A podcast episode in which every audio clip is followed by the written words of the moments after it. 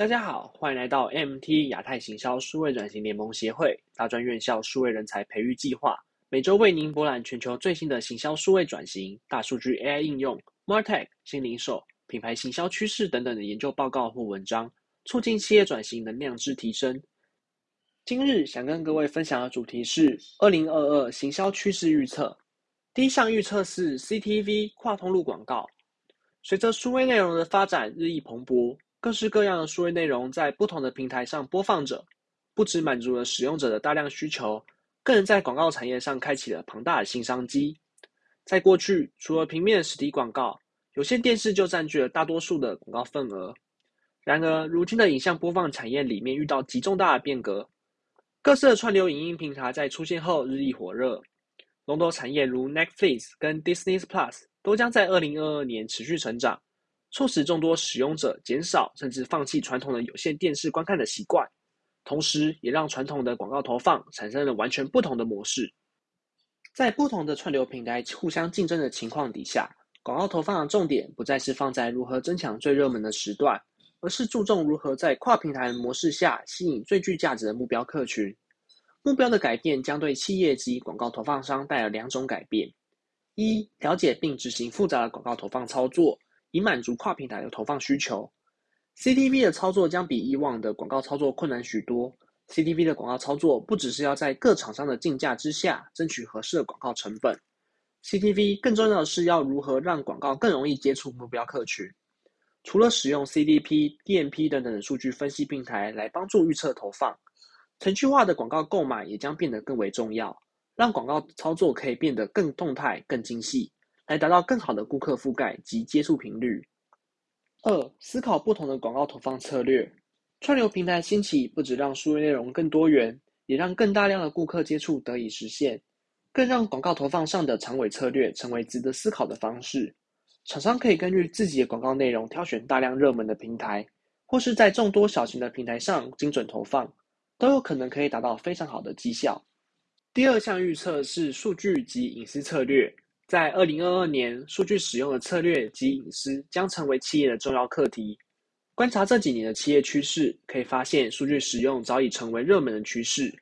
许多企业都加以使用数据的价值，来帮助自己能够达到更好的绩效。在今年，数据的相关议题将持续以往的热度，并且会更需要注意两个面向。第一部分是关于数据的使用，在今年，在数据的使用方式会更注重 AI 的应用，既用 AI 的自动化分析及预测，让企业可以更有效率的分析大量数据，以彰显大数据的价值。当然，导入更多自动化应用，并不是不再需要行销人员，而是需要将注意力放在使用者体验之上，借由数据的洞见，积极寻找顾客寻找的服务或产品，并提供更令其满意的体验。总结来说，品牌将利用自动化的分析给予行销人员洞见，并且自动化的完成基本任务，以便他们能够更专注于提供更好、更贴近顾客的体验。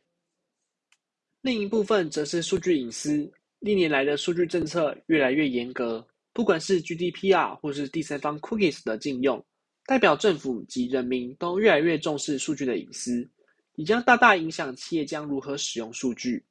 在数据取得上，企业应该越来越重视第一方资料，应该借由 CRM、POS 系统、会员 App、合作伙伴等线上及线下方式取得多元数据。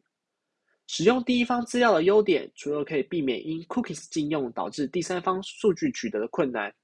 ，Wonderkite 的总裁也表示，建制属于自己的第一方资料库，比在脸书等广告平台上租用数据可以节省上更多成本。在数据应用上，数据隐私则会关乎使用者是否愿意信任你的品牌。在严格的规范下使用使用者的数据，可以让使用者认为自己在安全的控管自己的隐私，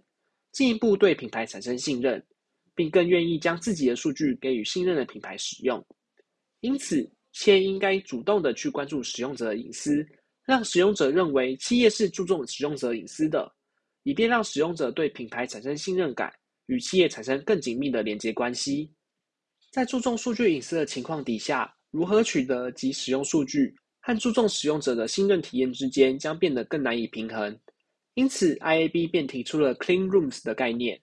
主张企业及广告商的数据能够在同一平台共享流通，让交易跟使用都能够更加有效及透明，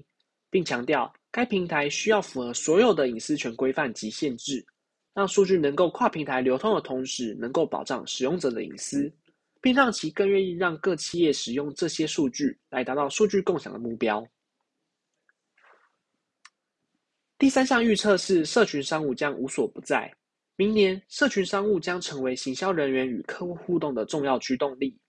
由于疫情的关系，人们已熟悉线上的购物模式，也因此，电子商务将更进一步的透渗透到电视、社交媒体和店内体验的各种通路之中，其程度超出想象。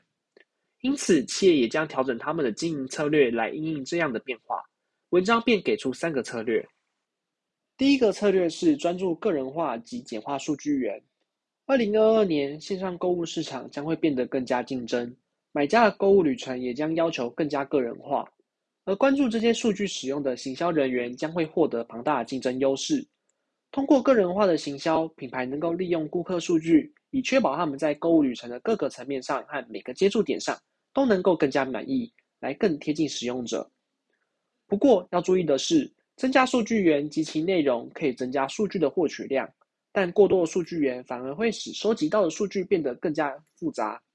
反而会威胁到个人化的有效性。因此，在企业选择数据源时，便要谨慎思考哪种数据源才能真正提供价值，而不是将所有数据纳入分析之中。第二个策略是 O&O 的混合商务。该篇报告指出，虽然疫情在逐渐消退跟解封当中。人们开始回归实体店面购买，但是线上购物却没有因此减少，反而更加蓬勃。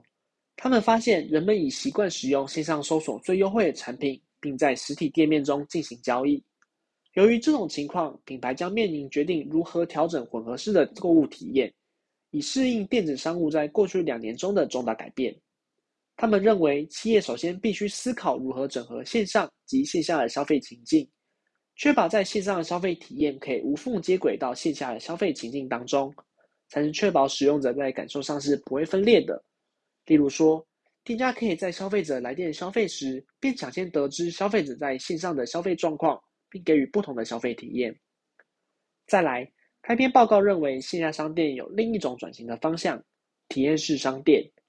此种概念便是强调线下店面的实体优势。可以让使用者在线上购物的同时，可以接触及体验实际产品，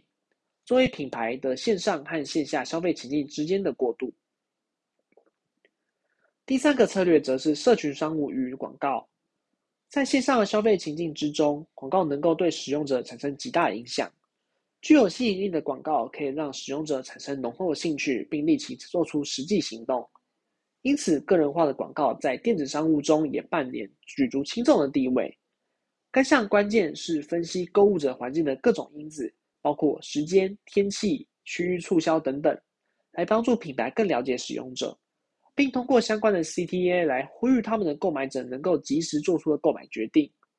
另一方面，则是体现在广告的平台上，社交媒体平台一直是品牌将产品及服务有效传播的方式。不过，目前的社交平台不再只有 Facebook 一方独大。TikTok 在二零二二年可能产生二十亿的用户，同时 Instagram 和 Pinterest 也正在提供相关的社交商务体验。因此，将您的社交商务多样化到新的通路，将会是策略的关键，来吸引更广泛及更有价值的顾客。本篇文章节录自 Market Twenty Twenty Two Predictions。谢谢您这次的聆听。此外，如果您对行销数位转型有兴趣，也欢迎加入 MT 亚太行销数位转型联盟协会，一起为提升台湾企业的竞争力尽力。